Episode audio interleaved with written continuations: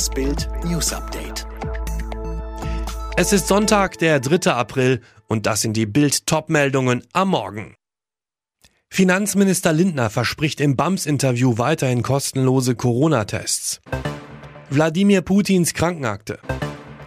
Karriere aus für Gil Ofarim. Seit über 100 Tagen ist Christian Lindner Finanzminister.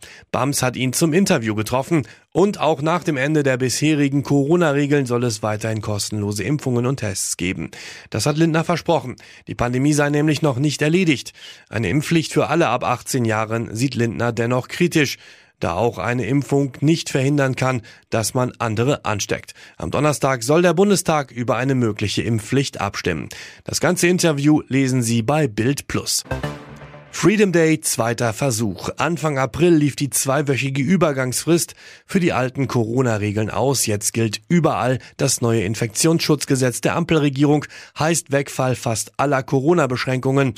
Sichtbarstes Zeichen, in öffentlichen Innenräumen, etwa im Supermarkt, muss keine Maske mehr getragen werden.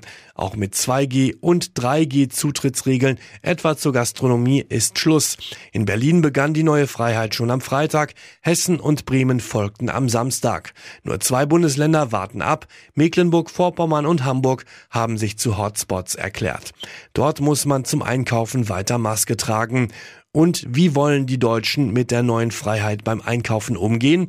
Bei einer Insa-Umfrage für Bild am Sonntag gab eine deutliche Mehrheit von 63 Prozent an, freiwillig eine Maske im Supermarkt tragen zu wollen. Ein Sturz vom Pferd, langwierige Behandlungen, permanent neun Ärzte an seiner Seite. Über Wladimir Putins gesundheitlichen Zustand ist bisher nicht viel bekannt gewesen. Ein Team von russischen Exiljournalisten hat sich im Rahmen des Rechercheprojekts Projekt die Krankenakte des Kreml-Despoten genauer angeschaut. Putin wird in diesem Jahr 70 Jahre alt im Fernsehen und bei öffentlichen Auftritten gibt er sich gerne als unbesiegbar.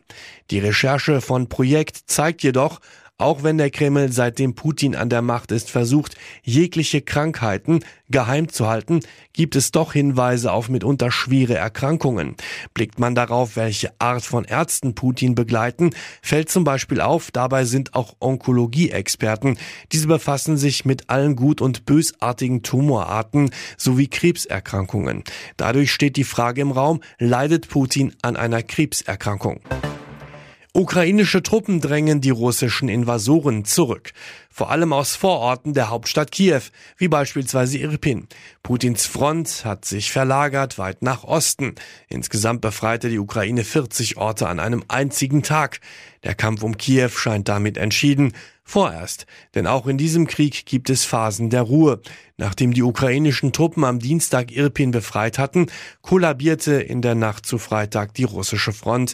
Der Kampf findet nun weitestgehend im Osten des Landes statt, rund um die Stadt Mariupol. Derzeit steht die ukrainische Armee vor der Entscheidung, wie viele ihrer Truppen gen Osten verlagert werden. Denn die Hauptstadt muss weiter geschützt werden.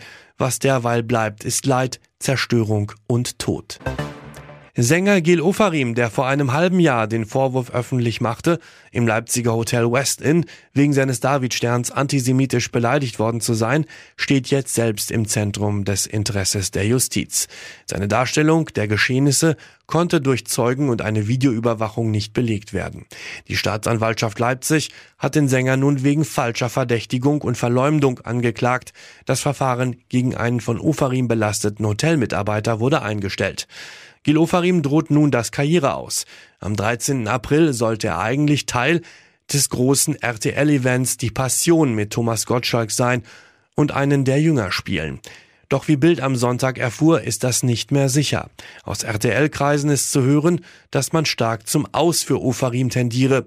Eine endgültige Entscheidung soll aber noch nicht getroffen worden sein. Bitterer Rückschlag im Meisterkampf mit Bayern. Dortmund verliert gegen Leipzig mit 1 zu 4. Spielentscheidender Mann Ösi-Bulle Konrad Leimer, Bildnote 1. Für Leimer eine Gala zur rechten Zeit. Der Vertrag des Mittelfeldmanns läuft 2023 aus. Leipzig will ihn unbedingt halten. Bald sollen die Gespräche starten. Schlechter sieht's da bei Emre Can aus. Der BVB Hühne hat zwar noch Vertrag beim BVB bis 2024, dennoch will ihn der BVB im Sommer loswerden. Sein fehleranfälliges Spiel bereitet den Bossen schon länger Kopfzerbrechen.